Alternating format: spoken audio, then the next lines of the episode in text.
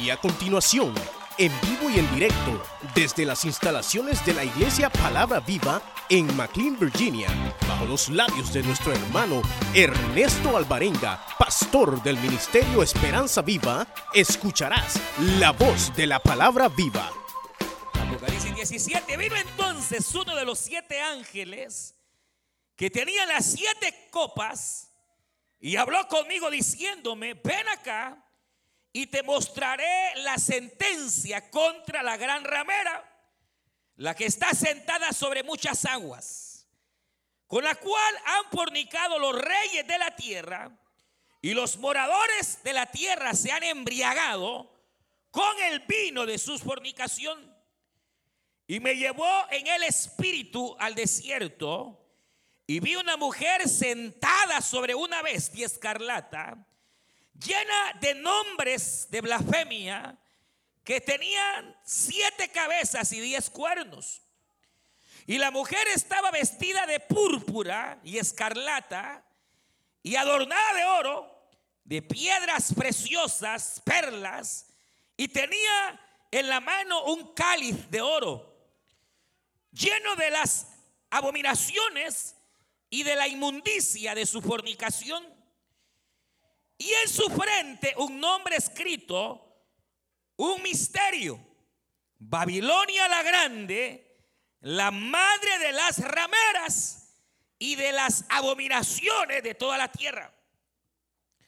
Vi a la mujer ebria de la sangre de los santos y de la sangre de los mártires de Jesús. Y cuando la vi quedé asombrado con gran asombro. Verso 7. Y el ángel me dijo, ¿por qué te asombras?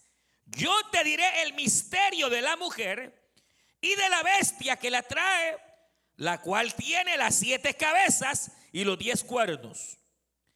La bestia que ha visto era y no es y está para subir del infierno e ir a perdición.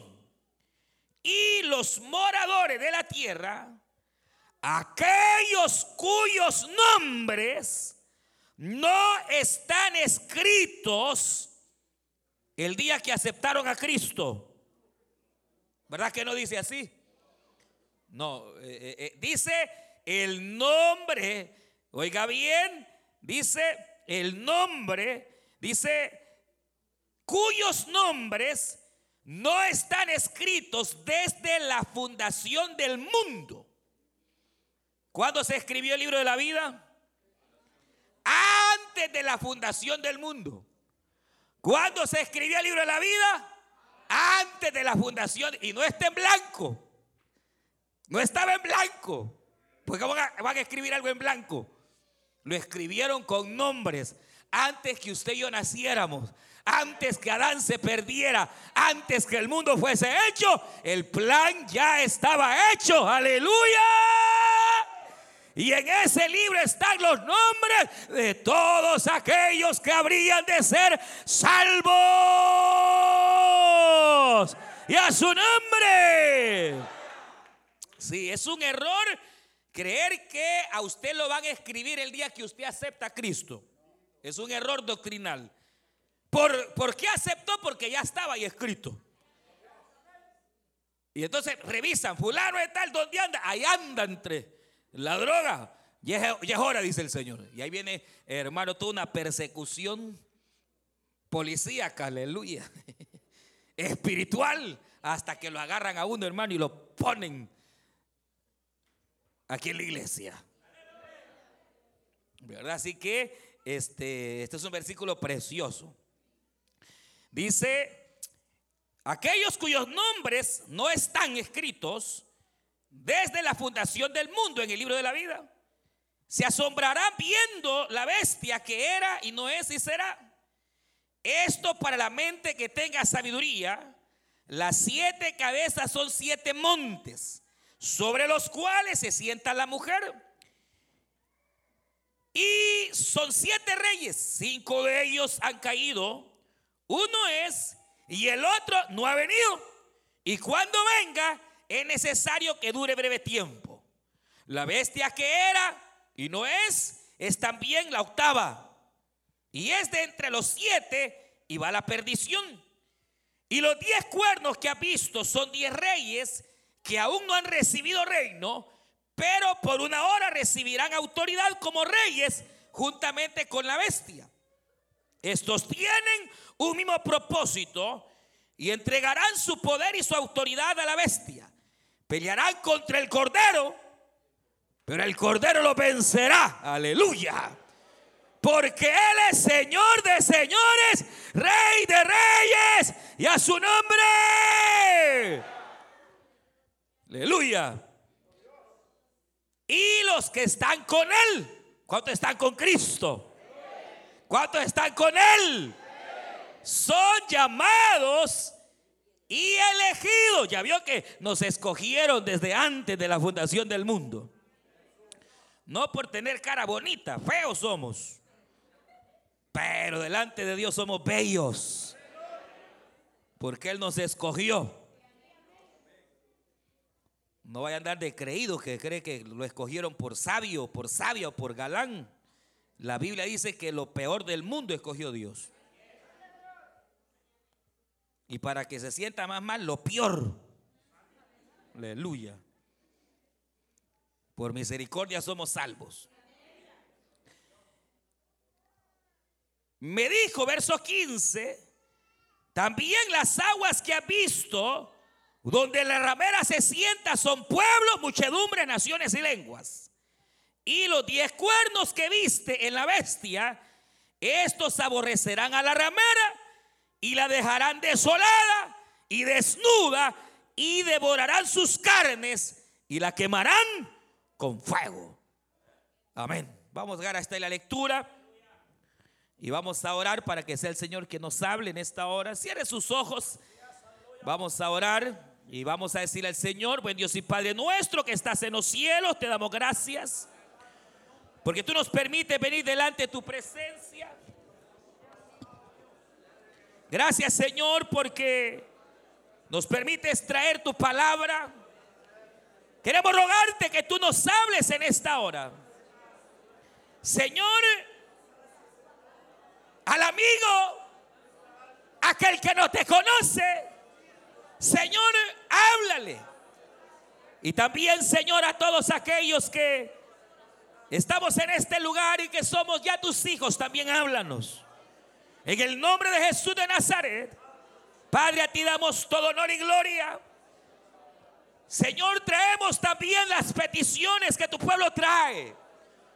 De manera especial queremos rogarte, Señor, por la vida de esta hermana Amanda, Padre, que tú seas trayendo sanidad a su cuerpo enfermo. Señor, declaramos sana a tu hija. En el nombre de Jesús de Nazaret. Hoy oramos para que tú hagas el milagro, Señor.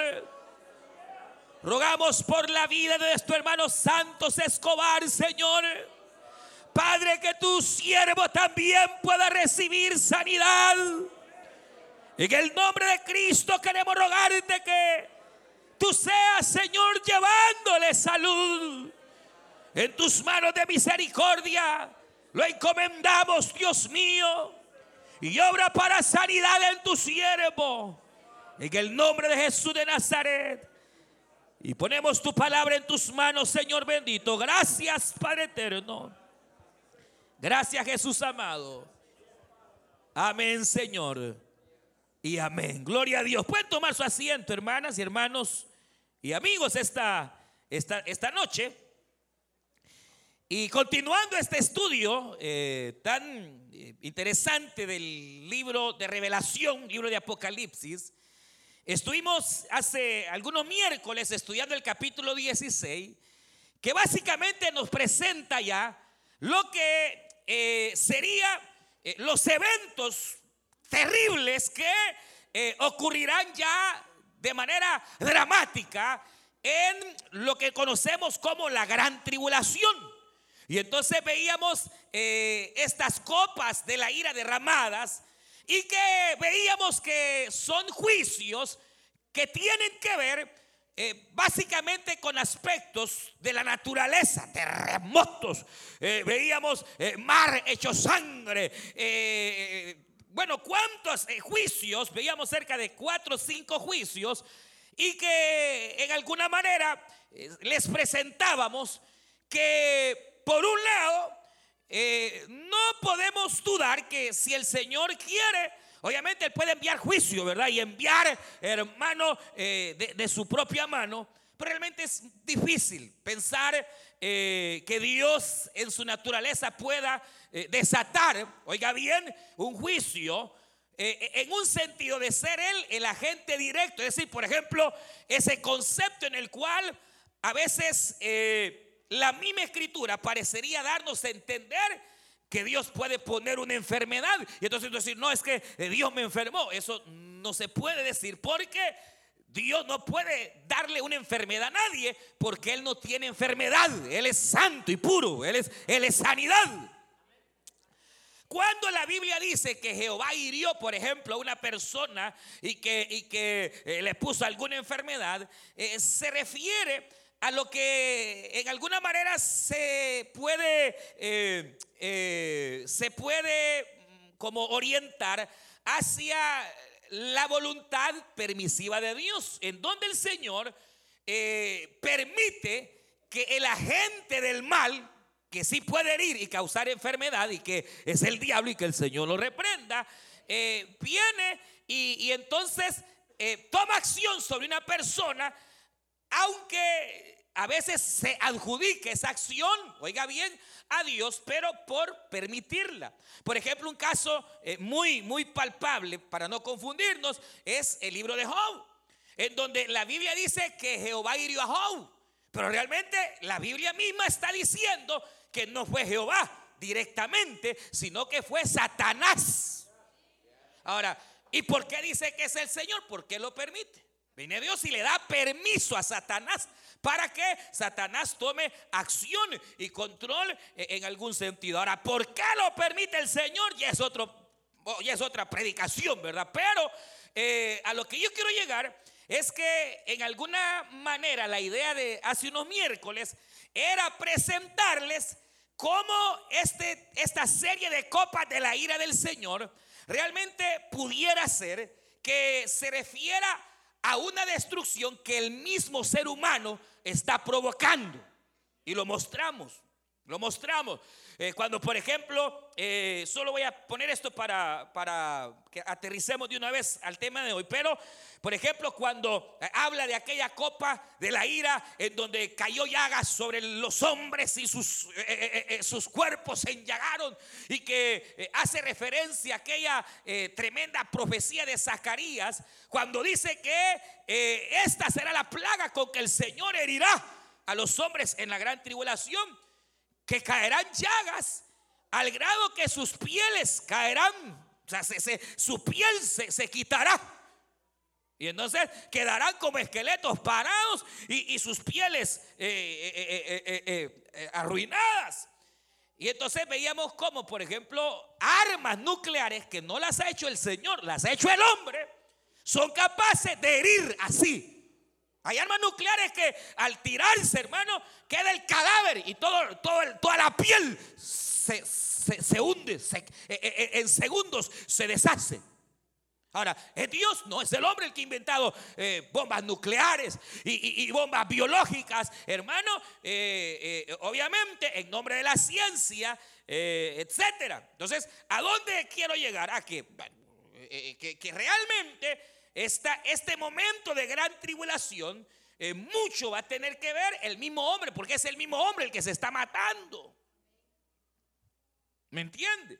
Es el mismo hombre el que se está destruyendo. O sea, eh, todos sabemos que eh, las Naciones Unidas están preocupadas porque ven cómo el mismo ser humano se está autoaniquilando. Y obviamente lo que ocurrirá sencillamente es que Dios va a permitir que la maldad comience a fluir con todo su esplendor para que entonces, hermanos, ocurra lo que conocemos como las copas de la ira. Y entonces, e, en esas copas de la ira, de los juicios del Señor, eh, ocurre que eh, en la séptima copa, lo que Juan ve es lo que se conoce como el juicio sobre la gran ramera. Y es lo que nosotros hemos hoy, hoy leído, en donde Juan es llevado en el espíritu y él ve una especie de visión, una revelación, en la cual ve una mujer eh, vestida de escarlata, vestida de rojo, vestida de, eh, eh, de carmesí, rojo, morado, que son colores que se adjudicaban únicamente en aquellas épocas pasadas los reyes. Entonces la ve este, vestida, ve que esta mujer está embriagada, está borracha, Ve que tiene un cáliz en su, eh, eh, en su mano y que ella bebe de ese cáliz, pero en lugar de tener licor, ese cáliz tiene sangre. Y además él ve que está sentada sobre muchas aguas, pero al mismo tiempo está sentada sobre una bestia de siete cabezas con diez, diez cuernos. Y entonces eh, Juan se admira y él dice, pero, pero ¿qué es esto? ¿Qué, qué, qué extraño? Y resulta que el ángel que lo ha llevado también le explica de qué se está tratando. Y entonces le dice, por ejemplo, el nombre de esa mujer, que el nombre es Babilonia, pero además le dice que es una prostituta, que se trata de una mujer que eh, es ramera. Y entonces se le da el nombre de Babilonia la Grande o también Babilonia la Gran Ramera. O sea, se habla de una mujer ramera cuyo nombre es Babilonia. Eh, dice, por ejemplo, que además de eso, eh, tenía eh, perlas, estaba enjollada, cadenas de oro, aritos y hermanos, y ni le cabían en la oreja. Tenía toda clase de diamantes aquella mujer, ¿verdad?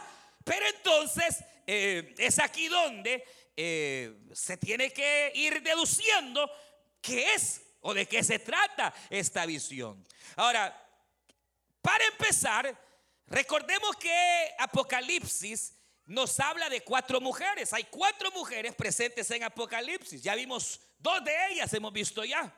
La primera, aquella famosa Jezabel, ¿verdad?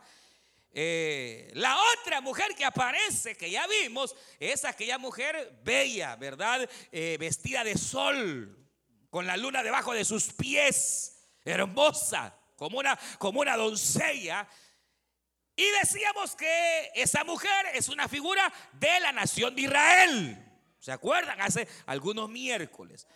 Más adelante vamos a ver a otra mujer que es una doncella preciosa, aleluya, que está vestida y ataviada como una novia y que es pura y es santa, aleluya, y que está esperando que venga su novio.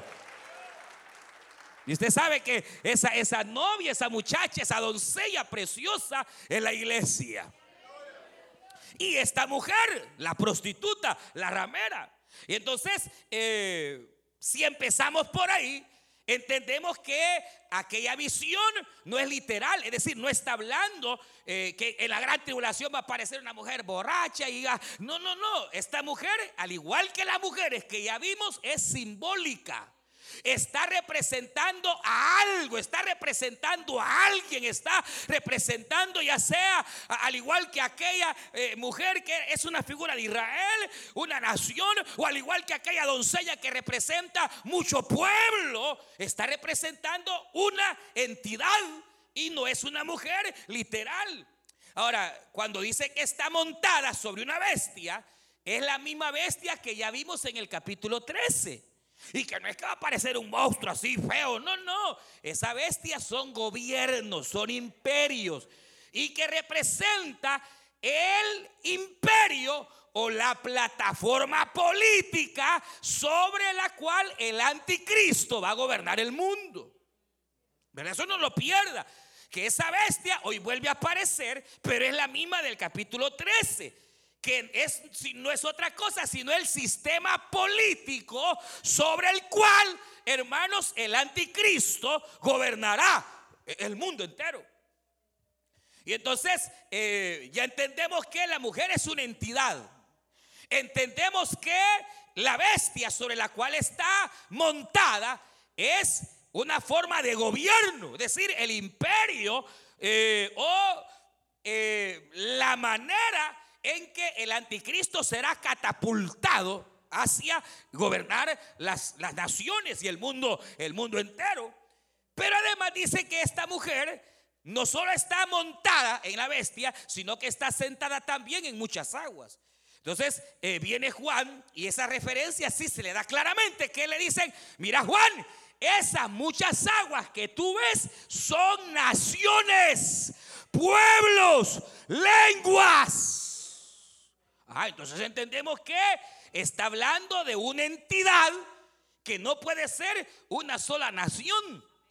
Porque no hay nación eh, que pueda en alguna, bueno, que sí hay una, que, que, pueda estar representada en todas las naciones y en todos los pueblos de la tierra. No, no, no, no hay, solo, solo hay una nación, ¿verdad? Ya, ya, vamos a ver. Que fuera de ella, hermanos, eh, eh, no hay una nación que pueda estar asentada sobre toda lengua, sobre toda nación. No, no hay. Entonces, vamos a ir deduciendo que obviamente nos está hablando, hermanos, de, de, un misterio. Porque eh, ahí mismo lo dice, su nombre es un misterio. Ay, ¿qué nombre tiene? Babilonia. Entonces, vamos a ver, dice que se llama Babilonia. Ahora, la palabra Babilonia, usted debe recordar que aparece prácticamente por primera vez, aunque no de manera completa, aparece allá por Génesis capítulo 10. Después que viene el diluvio, Noé se salva con su familia, pero después de más o menos unos 300, unos 100, 200 años después del diluvio, la tierra estaba toda corrompida otra vez, igual. Pero resulta que el capítulo 10 nos habla de un detalle que es muy interesante. Dice que se levantó el primer gran hombre sobre la tierra, dice. Digámoslo así, eh, dice Génesis capítulo 10, verso 9, y por ahí dice que, y se levantó Nimrod, quien fue el primer gran poderoso sobre toda la tierra. Y se llamó su reino Babel. Y fue el primer reino que existió en la tierra. Es decir, que hasta Nimrod jamás en la tierra había habido un rey. Hasta que aparece ese señor llamado Nimrod, es que aparece el primer rey, que es Nimrod, y aparece el primer reino, que su nombre es Babel. Pero además de eso, el, tiempo pasa y en el capítulo 11 ya no encontramos solo un reino, sino que ese reino se ha extendido al grado que, hermanos, en desobediencia a Dios, este rey ha llevado a que los hombres construyan una gran torre. La torre de Babel. Porque los hombres dijeron, bueno, si Dios ya mató al hombre por pecador, si ya Dios mató al hombre por, por malo, entonces tenemos dos caminos. O nos convertimos a Dios o nos escapamos de Dios. Y entonces como ese Dios como que le gusta mandar agua del cielo y hacer diluvio, hagámonos una gran torre para que cuando a ese Dios se le ocurra mandar un juicio, no nos mate. O sea, el hombre siempre queriéndole salir adelante a Dios, pero no puede.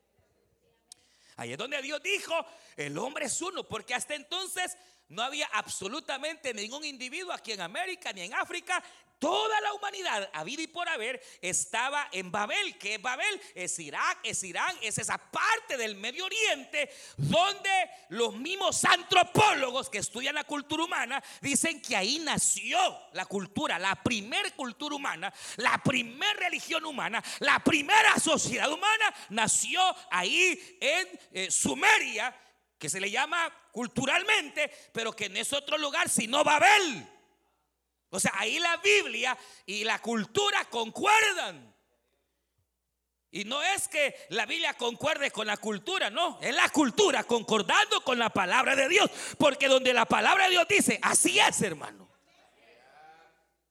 No es que la Biblia va detrás de, los hombres. Los hombres van detrás de la palabra en el sentido que cada cosa que descubren va confirmando que la palabra de Dios es veraz y que la Biblia es el único libro, es el libro de libros. Entonces, eh, eh, resulta que ahí se da. Eh, ahí estaba un solo pueblo, una sola religión, ahí estaba una sola sociedad y eh, lo que ocurre es que Nimrod, este rey, eh, se casa. Y usted ya, ha oído esto. Usted ya, ya, yo en alguna manera he dado esta clase. Eh, y usted sabe que Nimrod se casa, aunque la Biblia no aparece, pero si la historia lo confirma, se casa con hermano Semiramis. Semiramis. Aquella mujer que al morir Nimrod, porque Nimrod muere joven, muere. A los días de morir, pasa algunos años, aquella mujer que ya era reina, pero además de ser reina era sacerdotisa, queda embarazada. Y entonces ella dijo que su amado Nimrod había resucitado en un árbol y que la había embarazado. Y entonces nace Tamuz, que ese nombre existe en la Biblia. Y aparece Tamuz como el hijo de Nimrod y el hijo de Semiramis. Y entonces aquella mujer llamada Semiramis lo que hace es crear toda una religión y una cultura en torno a la adoración de aquel niñito. Y ella se consideraba la reina, diosa y madre. En ese entonces es cuando el hombre está haciendo la torre y Dios dice, el hombre con el hombre no se puede, dice el Señor. Así que el hombre es uno, se han propuesto llegar hasta el cielo. Entonces vayamos, descendamos y confundamos. ¿Y qué es lo que ocurrió? Que de pronto Hermano, Dios envía un juicio. ¿Y cuál es el juicio? El juicio de Babel, en el cual cada persona comienza a hablar diferentes idiomas y ya no se podían comunicar entre sí. Todo se volvió una confusión, se volvió una locura, nadie se entendía y entonces aparecieron las lenguas y los idiomas y de acuerdo a la lengua que aquel entendía, hey, vos hablas igual que yo, hey, a vos sí te entiendo. Entonces empezaron a agruparse y a partir de ahí empezó la emigración hacia Asia, empezó la emigración a América, empezó la emigración hacia todo el mundo. Estamos. Entonces, ¿qué ocurre? Que Babel o Babilonia significa confusión. Lugar de confusión, eso significa.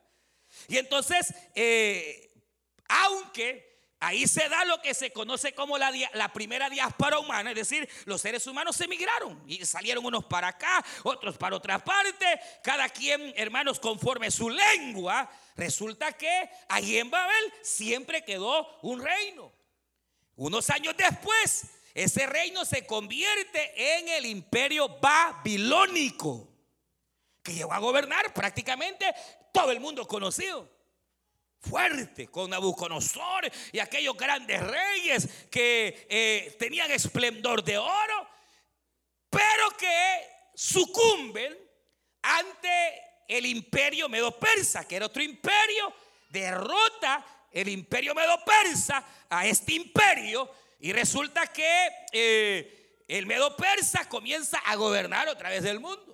Pasan los siglos, pasan los años y el imperio medo-persa es derrotado por eh, eh, eh, Alejandro el Grande, el imperio griego. Y entonces viene el imperio griego, se apodera de todos los imperios habidos y por haber, pero este imperio griego cae, sucumbe y aparece el tan famoso imperio romano. Y entonces es el mismo imperio babilónico porque cada imperio básicamente absorbía algunos aspectos culturales, absorbía aspectos sociales, pero sobre todo absorbía la religión. ¿Está oyendo? Entonces, en algún sentido, el imperio romano que gobernó muchísimos años después del imperio babilónico, mantenía siempre la cultura religiosa, la adoración a la diosa madre que en este caso en Roma se le llamaba Diana de los Efesios, se le llamaba eh, Venus, eh, aquel niñito eh, se le cambia, hermanos, por otro nombre, pero el mismo muñeco, el mismo Dios falso, el mismo diablo. Y entonces el imperio romano es el que estaba gobernando cuando el Señor Jesucristo aparece. Más o menos el Señor, después de que el Señor muere en la cruz del Calvario, más o menos unos 300 años después de la muerte de Cristo, un emperador romano se convierte aparentemente al Evangelio, que es Constantino, el emperador, que supuestamente viene, se convierte al Evangelio, viene él y se, se hace supuestamente cristiano. Y resulta que la iglesia que ya está, ya, ya la iglesia tenía más o menos 300 años de existencia. La iglesia de Cristo. La iglesia que eh, el Señor deja. Ya Pedro obviamente había muerto, pero hubieron sucesores de Pedro. Hubieron sucesores de los sucesores de Pedro. Y el evangelio estaba. Pero en las épocas romanas vino persecución la iglesia, hermano, en muchas ocasiones tuvo que huir, vivir en catacumbas. Y aunque casi, hermanos, la persecución romana llegó casi a destruir a los cristianos, no pudo. Porque Dios siempre guardó un remanente, hermanos, para la gloria de su santo nombre. Siempre Dios guardó un remanente.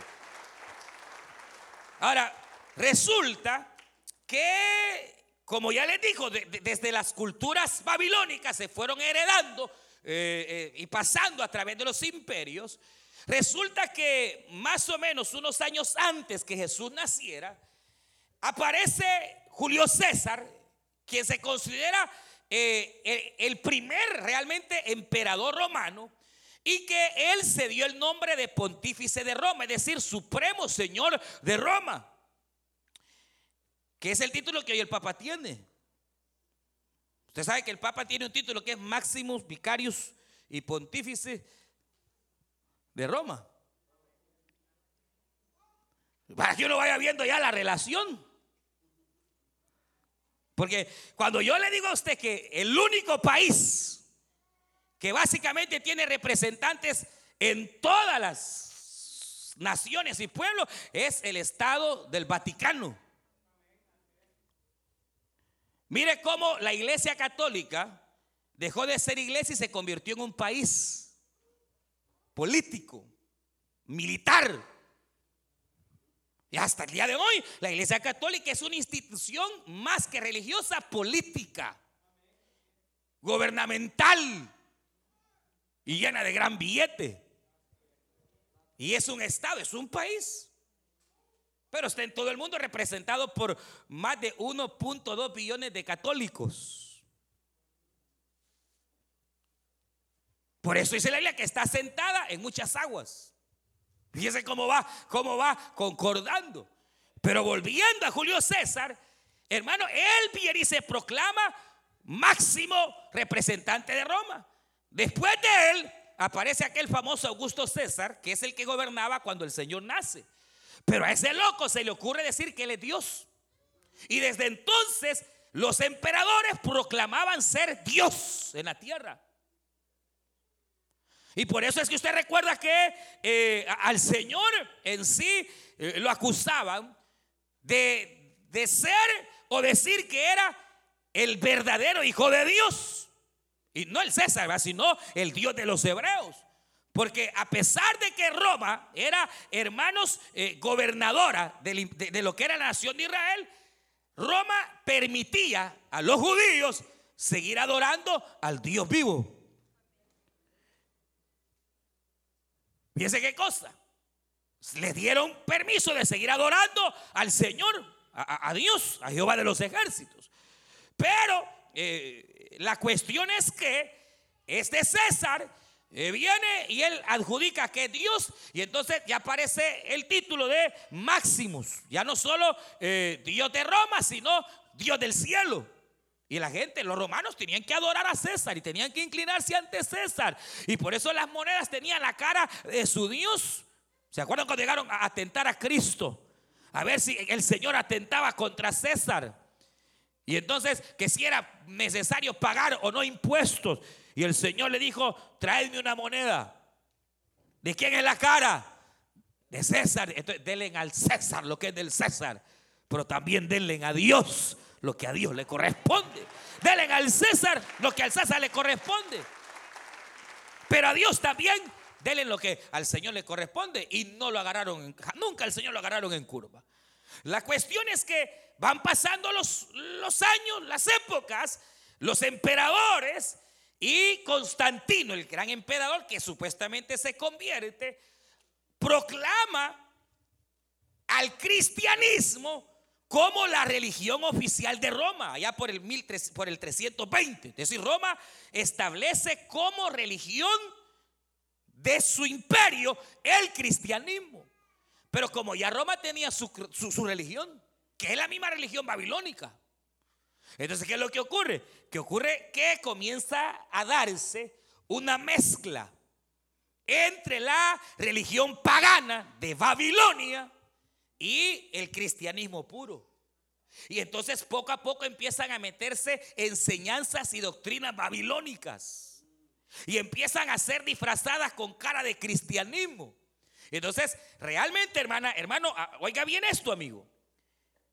Si a usted le han dicho que la iglesia católica es la iglesia del capítulo 2 de los Hechos de los Apóstoles y que Pedro es el primer papa, lo engañaron. Porque la iglesia católica, apostólica y romana nació básicamente después de la conversión de Constantino. Y antes de Constantino, la iglesia, el evangelio se mantuvo en su pureza, con luchas, con pruebas, eh, con su sencillez, pero se mantuvo fiel, hermano, siendo perseguida, pero sostuvo las verdades eternas. Cuando se convierte en iglesia católica, Ocurre que, por ejemplo, en el año 368, eh, un emperador cuyo nombre era Damasus o Damasus, Damasus, sí, así era el nombre exacto, Damasus, viene y él se convierte, pero él sí se convirtió de verdad Cristo. Al grado que él rechazó ese nombre.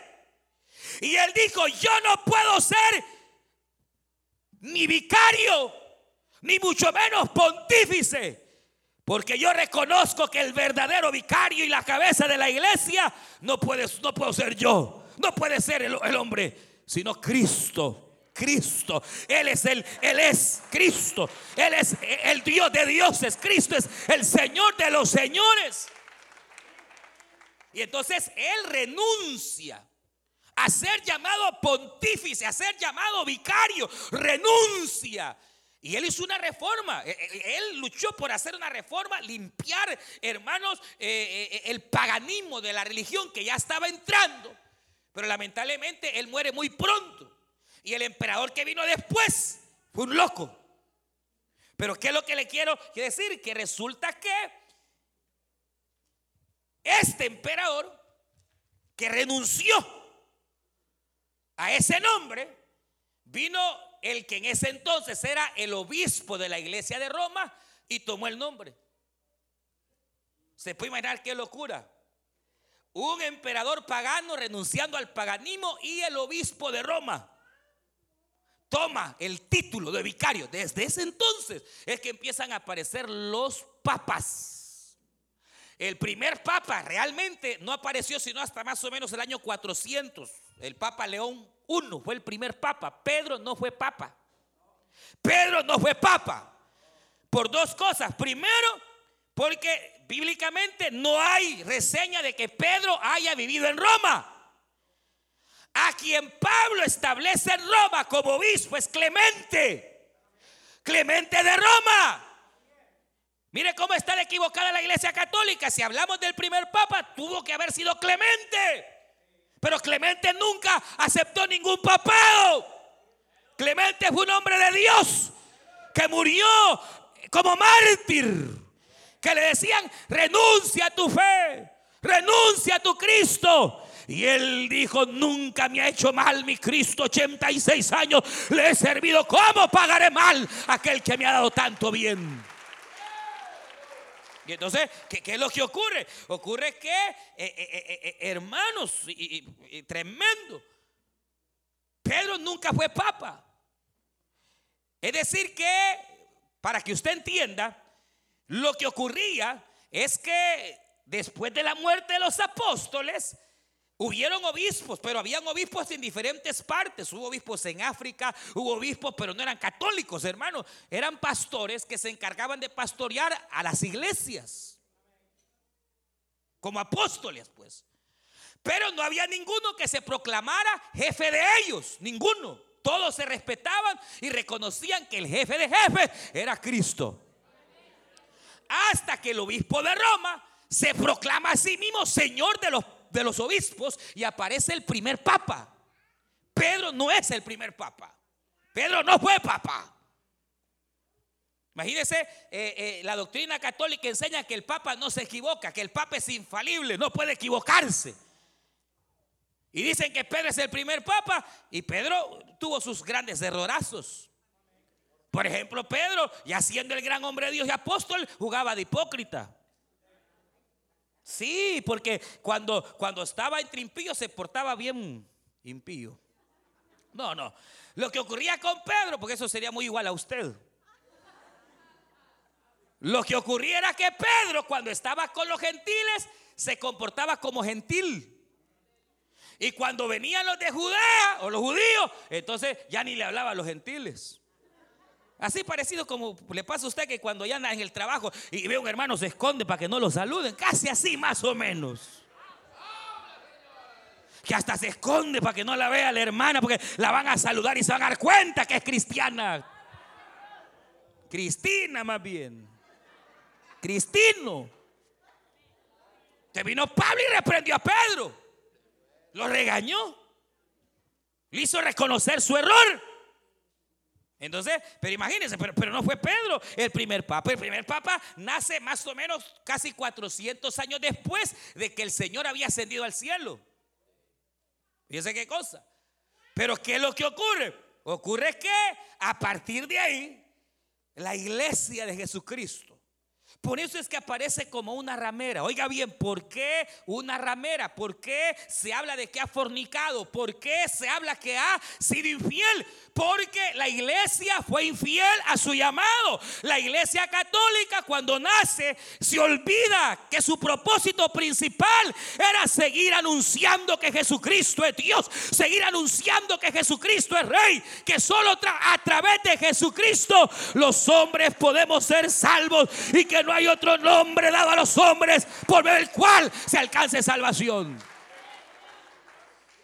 Pero la iglesia católica se comienza a paganizar, empezó a interesarle la política, se convirtió más en politiquería. Eh, hermano, la iglesia católica, por eso, hermano, por eso es que es sano, oiga bien, que haya una separación entre la iglesia y el gobierno, porque la iglesia nada tiene que ver con los gobiernos ni las políticas, hermano. Ni es bueno que los hermanos cristianos se anden metiendo en política, porque no hemos sido llamados a eso, hermano. Ese evangelio extraño que anda hoy dice que la iglesia tiene que tomar las alcaldías y los gobiernos, eso no es. Un cristiano es casi imposible que pueda gobernar un país, porque hay demasiada corrupción, hermano. Tendría que cerrar todas las fábricas de licor para empezar. Tendría que cerrar las tabacaleras para empezar. Tendría que hacer una serie de cosas que le es imposible hacer. Eso no puede. Un, un, cristiano no puede inmiscuirse en política. La política es para los políticos. Porque son gente falsa.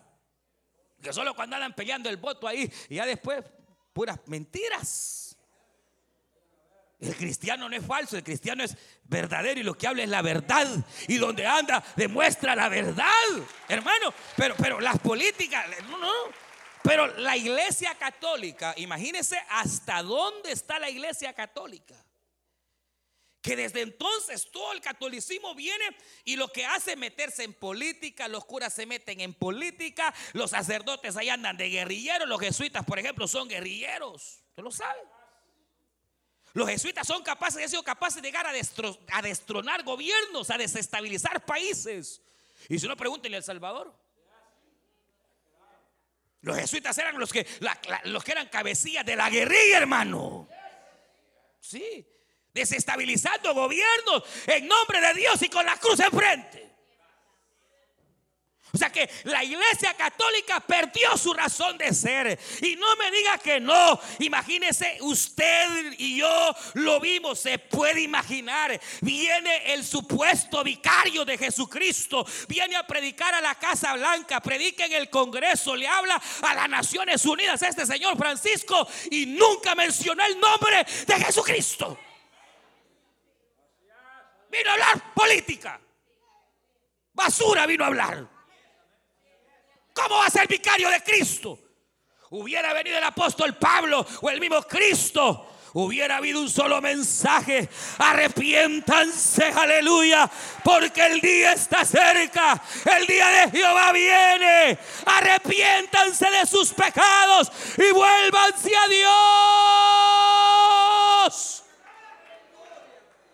Pero viene ese viejito, hermano. Tiene la oportunidad de hablarle a millones de personas, a todas las naciones, y ni siquiera pudo mencionar el nombre de Jesús, hermano. Yo por curiosidad me, me eché todo para ver, ni siquiera un texto bíblico menciona ese Señor. Que no me diga que es el vicario de Cristo, no representa a Cristo, hermano. Representa una religión pagana que tiene intereses políticos que tiene otros intereses, pero no su interés no es la predicación, no es realmente la salvación, no es realmente, hermanos, que Jesucristo sea glorificado. Entonces, por eso es ramera, porque perdió. Y cuidado, porque hay muchas iglesias que también son hijas de la iglesia católica, aunque se llamen evangélicos hoy en día. Muchas de las iglesias que un día fueron cristianas hoy son rameras también. Porque ya se dedican a otras cosas. Hermanos, si pierden el objetivo, el único objetivo que es, hermanos, exaltar el nombre de nuestro Señor Jesucristo y decirle al mundo que no hay otra salida para el enfermo sino Jesucristo, que no hay otra salida para el drogadicto sino Jesucristo, que el único que puede solventar los problemas económicos es Jesucristo, que el único que puede arreglar los matrimonios se llama Jesucristo, que el único que puede arreglar tanto loco y tanto enfermo mental que hay es Jesucristo.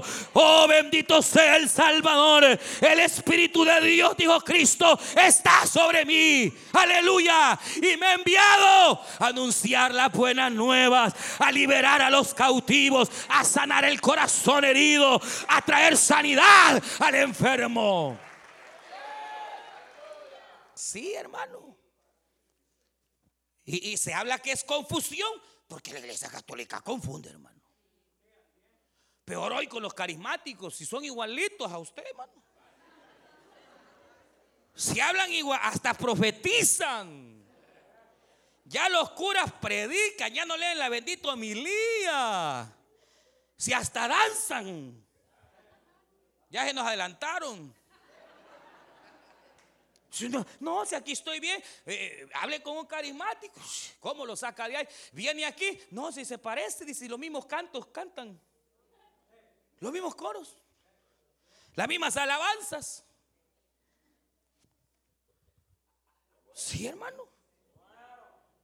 Confunde, confunde, literalmente, confunde. Es eh, eh, peor lo que anda haciendo este, este señor. tratando de unir todas las religiones, todititas, todititas. Ese sí que está peor que, Juan Pablo II, hermano. Si Juan Pablo II quiso hacer una reforma ecuménica, este hermano está peor porque, mire, Juan Pablo, le voy a decir algo. Juan Pablo II, usted sabe, él abrió las puertas a que el catolicismo se relacionara con todas las religiones habidas y por haber. Ahí anduvo con los eh, maometanos, ahí anduvo con todas las religiones. para los evangélicos nunca los quiso. Pero este papá está peor, hermano. Porque este está ahí, ahí anda con los, budistas, ahí anda de la mano de, los de todas las religiones había y por haber, y hasta los evangélicos. Y, mire, las iglesias evangélicas ahí andan detrás del Papa, hermano. Pastores van a que el Papa les ore, se puede imaginar qué ridículo. Hermano, por eso, por eso, por eso y por eso y por eso, la única respuesta de quién es la gran ramera no es otra, sino que la iglesia católica, apostólica y romana.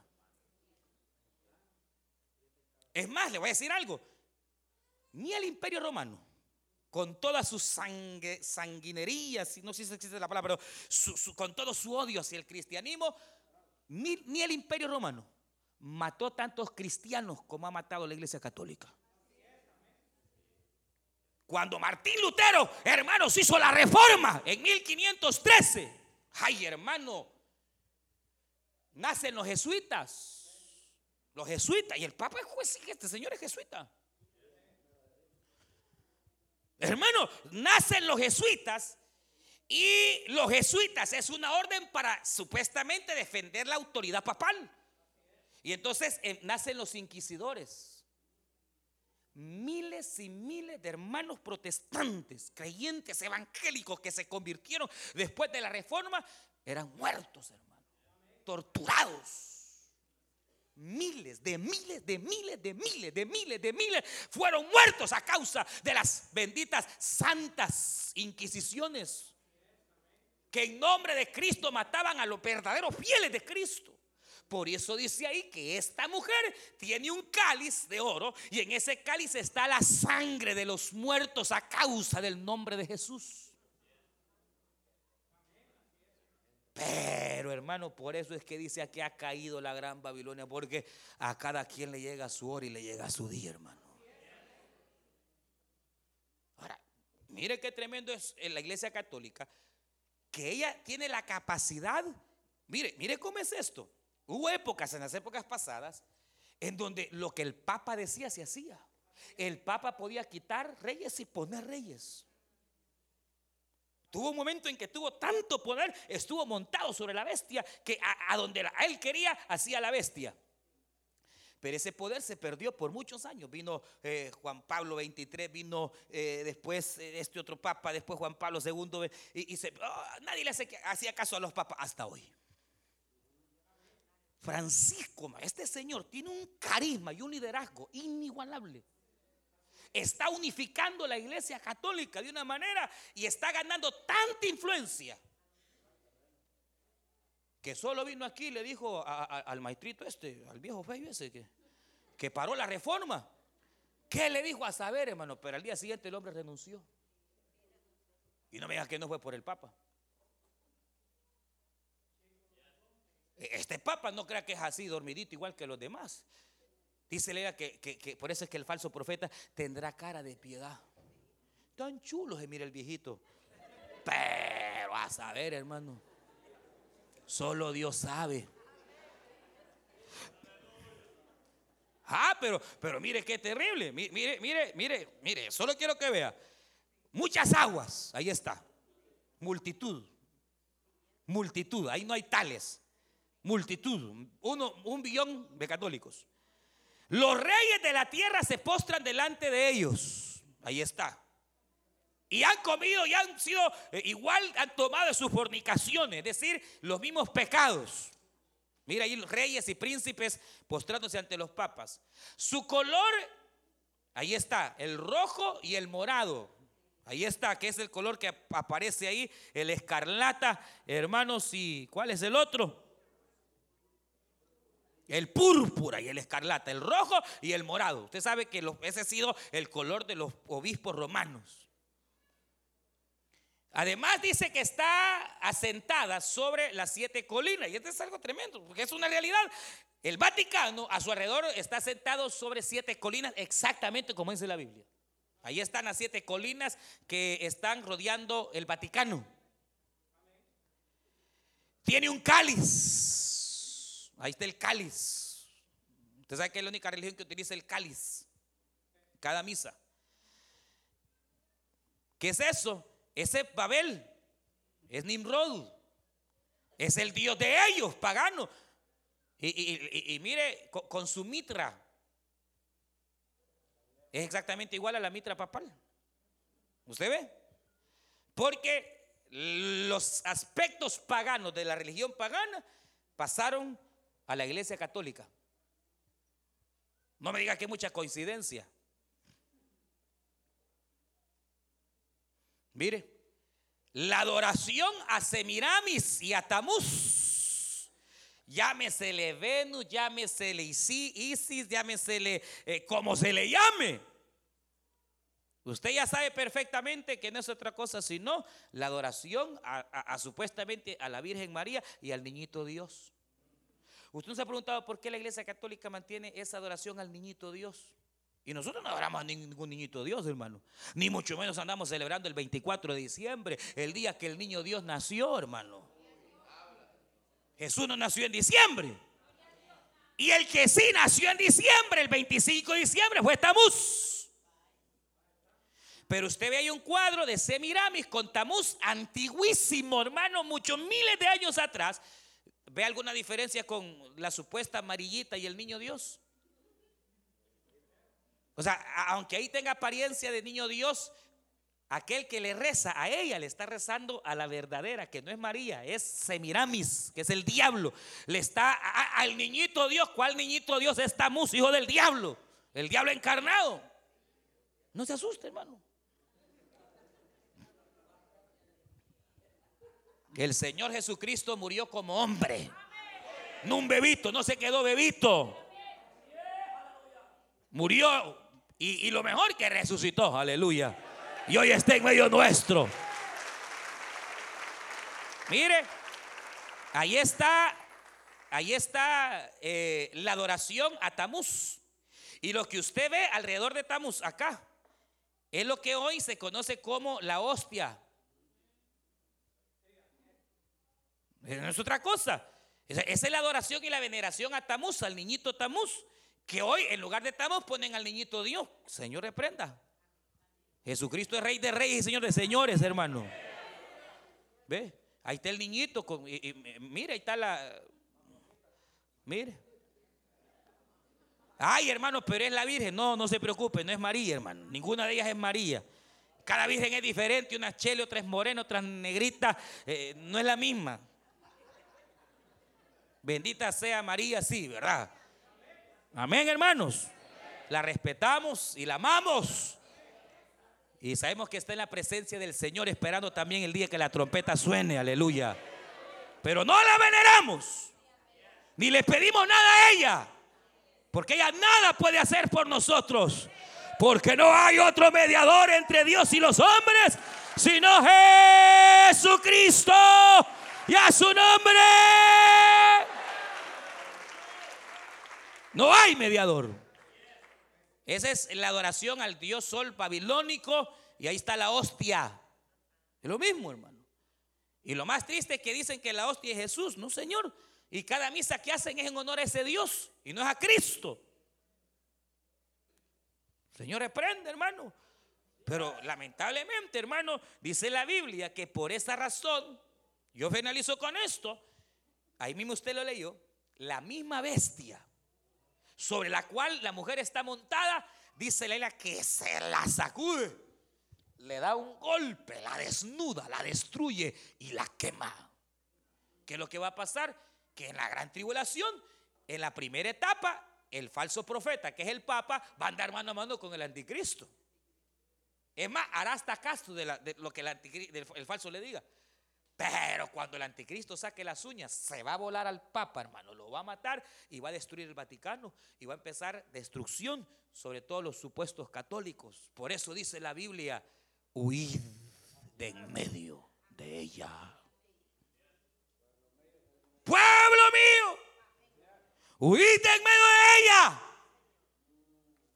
Huya, si usted todavía es católico, huya, corra de ese, de ese lugar, nunca vuelva a poner un pie en la misa venga, una hacia nosotros. para que aquí adoramos, aleluya, verdaderamente al Rey de Reyes y Señor de Señores.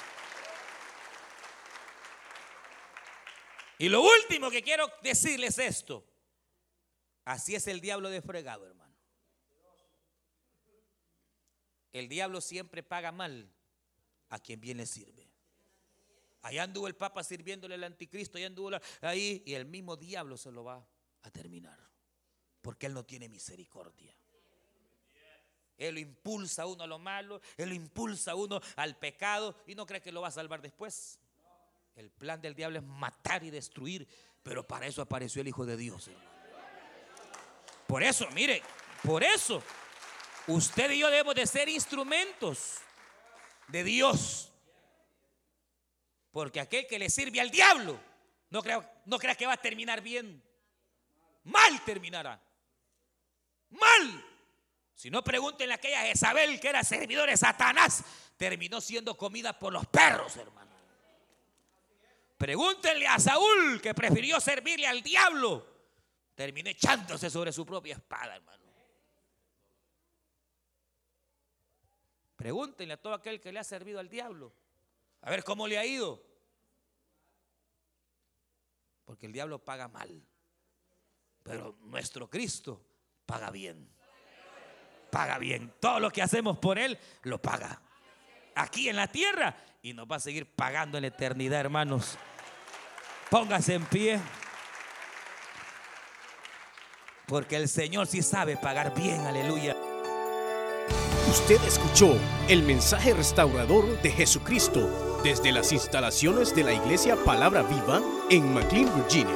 Si este mensaje ha sido de bendición para su vida y necesita oración, contáctenos al teléfono 571 633 0469 571-633-0469. Que Dios le bendiga.